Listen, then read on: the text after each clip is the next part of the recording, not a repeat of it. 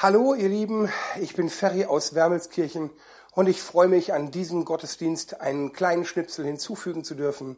Ich freue mich, diesen Tag ähm, mit dir etwas beleuchten zu dürfen. Heute ist Karfreitag und Karfreitag, ein merkwürdiger Name für einen Tag, ähm, da gedenken wir einem aus meiner Sicht dem wichtigsten Momente im Leben der Menschen überhaupt. Karfreitag. An diesem Tag gedenken wir dem Tod von Jesus Christus am Kreuz auf Golgatha. Wenn du die Geschichte nachlesen willst, dann kannst du das tun in der Bibel. Ab Kapitel 27 vom Matthäusevangelium findest du das Ganze. Ich reiß die Geschichte nur grob an. Viele werden davon auch schon gehört haben. Falls nicht, dann lies es bitte nach. Es ist wirklich spannend. Ähm, ich will einfach mal schauen, was ist das für ein Tag und was macht diesen Tag wirklich besonders. Auf den ersten Blick ist Karfreitag, der Tag, an dem Jesus gekreuzigt wurde, aus meiner Sicht ein bestialischer Tag. Vor rund 2000 Jahren ist Jesus aus Nazareth, ein, der Sohn eines Zimmermanns, selber Zimmermann, ähm, gefangen genommen worden. Er wurde verurteilt. Er wurde dann in Ketten gelegt, gefoltert, ausgepeitscht, bis auf, bis aufs Blut, bis auf die Knochen gepeitscht. Er wurde gedemütigt, er wurde angespuckt, er wurde erniedrigt. Er wurde dann hinterher auf ein großes Holzkreuz gelegt und mit Nägeln wurde er dort festgenagelt. Und dann hat man dieses Kreuz aufgerichtet, sodass er an diesem riesigen Holzkreuz hing und hat ihn dort sterben lassen. Eine der bestialischsten Tode, die es so gibt, weil man dort sein eigenes Körpergewicht hängt jetzt an diesen Nägeln ähm, und schnürt einem die Luft zum Atmen ab und über Stunden beginnt man ähm, an so einem Kreuz zu ersticken, ganz langsam durch das eigene Körpergewicht, was verhindert, dass man atmen kann. Also etwas absolut bestialisches. Es gab damals schon keine schlimmere Folter oder Strafe oder Todesmethode. Und das hat man diesem Jesus angetan. Und dann frage ich mich, warum? Warum hat man ihm das angetan? Genau genommen hat Jesus rein rechtlich nichts getan. Er war vollkommen unschuldig. Er hat nichts Böses gemacht. Er hat nicht irgendwie jemanden umgebracht oder irgendwie etwas gestohlen oder so. Eigentlich hat er gar keine Sünde gemacht. Er hat nichts falsch gemacht. Die Bibel sagt, der, der von keiner Sünde wusste, also jemand, der nicht nur nicht sündigt, sondern jemand, der noch nicht mal was von Sünde weiß, also der ganz entfernt ist von Sünde, der wurde dort ans Kreuz geschlagen. Also er war unschuldig. Der Grund war eigentlich, er hat behauptet, Gottes Sohn zu sein. Also er wird nicht hingerichtet für das, was er getan hat, sondern er wird hingerichtet für das, was er behauptet zu sein, für den, für den er ist. Und diese Aussage, ich bin der Sohn Gottes, der Menschensohn, das konnten die religiösen Leute damals nicht ertragen. Die, das, das passte nicht in ihr Weltbild, das durfte nicht sein, das war ketzerisch und deshalb hat man ihn umgebracht. Für mich als Christ ist das schrecklich. Mein geliebter Jesus hingerichtet und umgebracht, das geht mir wirklich nah. Es gab mal so einen Film, äh, Passion Christi, den habe ich einmal gesehen und ich kann mir den nicht nochmal angucken, weil es war so brutal, es hat mir so also das ist mein geliebter Jesus, aber unabhängig davon, es ist ein Mensch, der so hingerichtet wird und oh, ich, ich kann mir das nicht vorstellen, es, es geht mir einfach zu nah. Du musst dir mal überlegen, Gott, der Schöpfer von Himmel und Erde, der unglaublich Heilige, dieser Gott lässt sich herab und wird Mensch, wird Baby, wird unfähig zu essen, zu gehen, zu kacken. Man muss ihm die Windeln wechseln. Dieser, dieser, dieser Gott wird plötzlich total schwach. Allein das ist schon heftig. Wenn der Schöpfer des Universums sich so abhängig macht von seiner Schöpfung, das ist schon krass. Aber dann später von seiner Schöpfung verspottet und umgebracht zu werden, das ist ein schrecklicher Tag. Das ist heftig. Aber gleichzeitig ist dieser schreckliche Tag auch ein Tag der Liebe. Er ist eine Liebesgeschichte. Es ist ein romantischer Tag.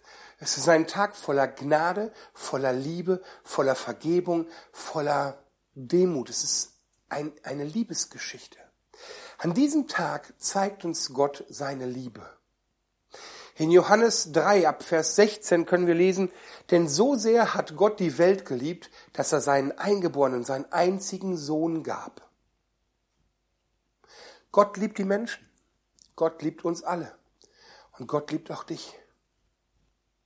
Jesus, Entschuldigung, Jesus hat mal gesagt, Johannes 15, Vers 13, niemand hat größere Liebe als die, dass er sein Leben lässt für seine Freunde. Wahre Freundschaft, totale Freundschaft, heißt dafür bereit zu sein, für seinen Freund zu sterben. Und Jesus will dein Freund sein. Und Karfreitag vor 2000, gut 2000 Jahren, Karfreitag starb Jesus, damit du ihn heute Freund nennen darfst. Karfreitag ist auch ein Tag der Liebe.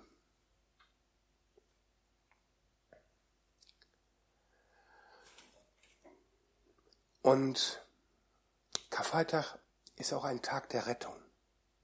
Vielleicht fragst du dich, warum war das Ganze nötig? Warum musste dieser Jesus jetzt sterben? Also warum musste Gott seinen Sohn geben? Wieso muss dieser Freund für seine Freunde sterben? Ich habe gerade schon immer von Sünde gesprochen. Sünde ist etwas, wenn du etwas Falsches tust und dann letzte Schuld auf dich, mal so ganz grob gesagt.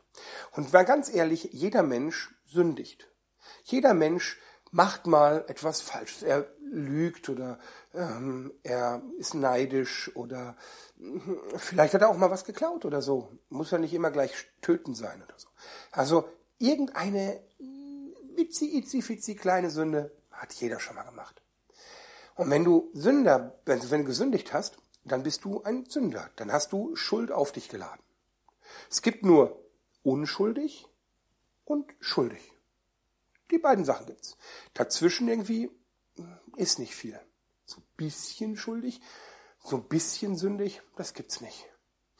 Also merken wir uns, jeder hat irgendeinen Mist an der Backe und ist ein Sünder.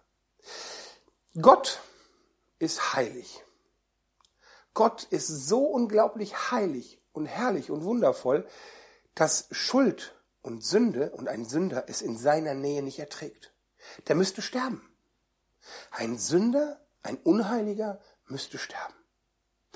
Und deshalb trennt Sünde von Gott. Sie trennt uns von Gott wie ein tiefer Graben.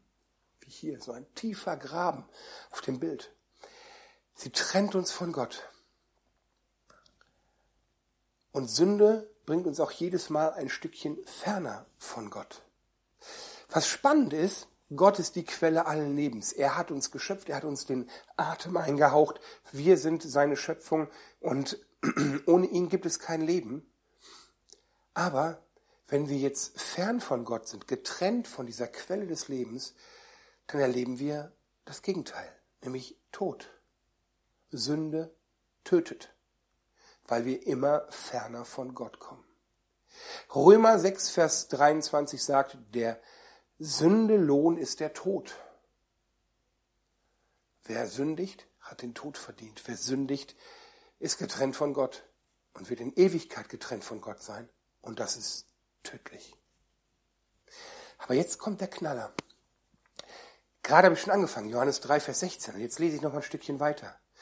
Denn also so sehr hat Gott die Welt geliebt, dass er seinen eingeborenen Sohn gab, damit alle, die an ihm glauben, nicht verloren werden, sondern das ewige Leben haben. Denn Gott hat seinen Sohn nicht in die Welt gesandt, dass er die Welt richte, sondern dass die Welt durch ihn gerettet werde. Jesus ist gekommen, nicht um uns zu bestrafen, uns zu richten, sondern um uns zu retten. Jesus ist gestorben, damit wir, wenn wir daran glauben, überleben, dass wir ein ewiges Leben haben.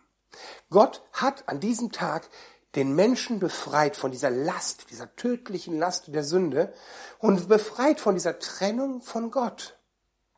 Der Weg ist wieder frei. Jesus ist die Brücke. Er hat den Weg zu Gott wieder frei gemacht.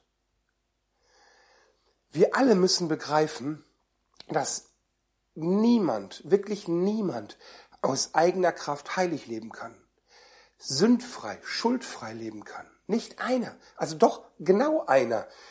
Jesus, der von keiner Sünde wusste, wurde für uns zur Sünde gemacht, damit wir leben können. Jesus war der Einzige, der sündfrei ist. Und er war der Einzige, der uns sündfrei machen kann. Wir alle brauchen Jesus. Er ist unser Retter. Und deshalb ist Karfreitag ein Tag der Rettung. Was für ein Tag. Ein schrecklicher Tag, aber ein Tag voller göttlicher Kraft, voller Liebe, voller Vergebung, voller neuem Leben, voller Neuanfang, voller Gnade. Ein herrlicher Tag. Eins der tollsten Feste, die wir feiern können. Und Jesus, haben wir gerade gesagt, will dein Freund sein. Vielleicht bist du mit Jesus schon unterwegs. Jesus ist dein Herr, sagt man. Du hast gesagt, ich gebe dir mein Leben, ich vertraue darauf, dass dein Tod für mich wirksam ist. Ich will mit dir zusammenleben. Deshalb, das macht man so als Christ. Wenn das der Fall ist, dann sei einfach dankbar. Sei dankbar. Stell dich bewusst auf diese Gnade. Stell dich bewusst darauf. Lebe aus der Gnade heraus und lebe deiner Berufung würdig als jemand, der teuer erkauft ist durch Jesu Blut. Und falls du noch nicht irgendwie mit diesem Jesus lebst und du spürst vielleicht seinen Ruf gerade, du merkst, boah, irgendwie, wow, das berührt mich, irgendwie, wenn das wirklich so ist, dann muss ich mit diesem Jesus irgendwie, ich muss den kennenlernen, ich will den kennenlernen. Vielleicht wirst du neugierig. Vielleicht spürst du, wie der Heilige Geist dich zieht. Dann ergreife dieses Angebot. Jesus will dein Freund sein. Und heute ist deine Chance. Lass den Tag nicht verstreichen. Geh nicht raus und denk dir, morgen, morgen ist auch noch ein Tag. Heute ist deine Chance, ein neues Leben in deiner göttlichen Kraft, ein neues Leben voll seines Geistes, der ihn auch von den Toten auferweckt hat, irgendwie zu leben. Nimm seinen Tod für dich an. Sag ja, er ist dafür gestorben. Er ist für mich gestorben. Egal was ich getan habe, sein Tod ist teuer genug erkauft. Ich bin schuldfrei. Ich lasse das wirksam werden für mich. Mach reinen Tisch mit einem Gott, der dich so unglaublich liebt. Und werd frei von aller Schuld. Und empfange ein neues Leben in Freiheit und in Ewigkeit, das den Tod überdauern wird. Amen. Ich möchte noch zusammen beten miteinander und du darfst gerne mitbeten. Ich werde gleich beim Beten die Augen schließen. Du kannst auch die Augen schließen oder mich weiter angucken oder einfach zum Himmel schauen oder wie du möchtest. Ich werde ein Gebet sprechen und zwar, das nennt man so ein, ein Gebet, wo man Leben, Jesus sein Leben gibt. Und vielleicht bist du schon längst mit Jesus unterwegs, dann mache ich dir Mut, dieses Gebet mitzusprechen und dein Leben heute erneut auf als Bestätigung sozusagen auf dieses Fundament der Gnade zu stellen und zu sagen, ja, das will ich auch weiterhin, das will ich auch weiterhin. Als Bestätigung. Das muss man immer mal wieder zwischendurch tun. Stellt euch auf die Gnade, denn es ist das Fundament für dieses neue, ewige Leben. Leben aus Gnade ist ein Leben in Freiheit, weil du musst nicht performen, weil er hat am Kreuz alles vollbracht, was du brauchst. Vielleicht ist das dein erstes Mal und du sagst, ja, ich will diesen Jesus kennenlernen, aber ich habe das noch nie gebetet, ich bin noch nie an dem Punkt gewesen, dann mache ich dir Mut, bete laut oder leise das jetzt gleich mit. Ich werde das Gebet satzweise sprechen und dann immer eine kurze Pause machen. Und in dieser Pause kannst du einfach den Satz für dich laut oder leise, wie du möchtest, wiederholen. Und Jesus der jetzt bei dir ist, das ist ja das Übernatürliche, er kann bei uns allen sein, gleichzeitig, er ist jetzt hier mitten unter uns, an all unseren Orten. Dieser Jesus wird das hören und wird dieses Gebet nehmen und beantworten. Also satzweise, ich lasse eine Pause, du sprichst nach. Okay? Fangen wir an.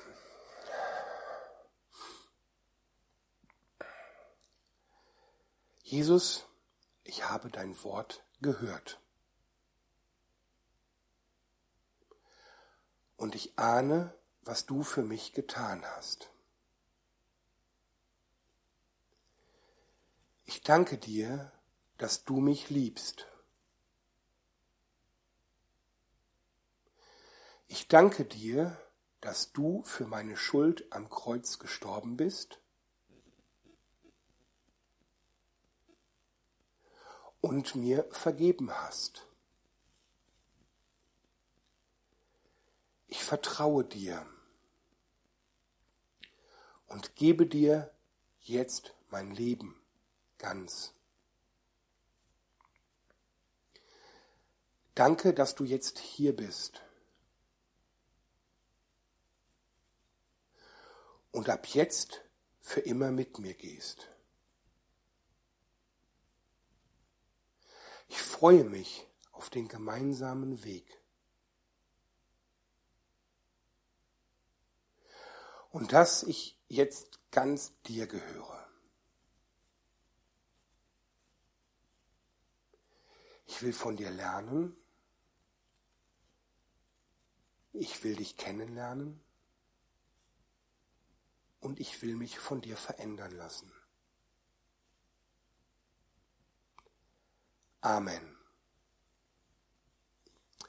Hey, falls du dies jetzt gebetet hast, Jesus Christus hört das und herzlich willkommen in seiner Familie als Kind Gottes und als Bruder oder Schwester von Jesus. Du gehörst nun zu ihm. Und es ist gut, wenn du zu Jesus gehörst, auch Kontakt zu haben mit anderen Christen. Und ich möchte dir Mut machen, wenn du Christen kennst, in deiner Gemeinde oder in deiner Stadt, dann nimm Kontakt mit ihnen auf. Wenn du das jetzt irgendwo siehst und kennst keinen, dann kannst du auch gerne mich ansprechen.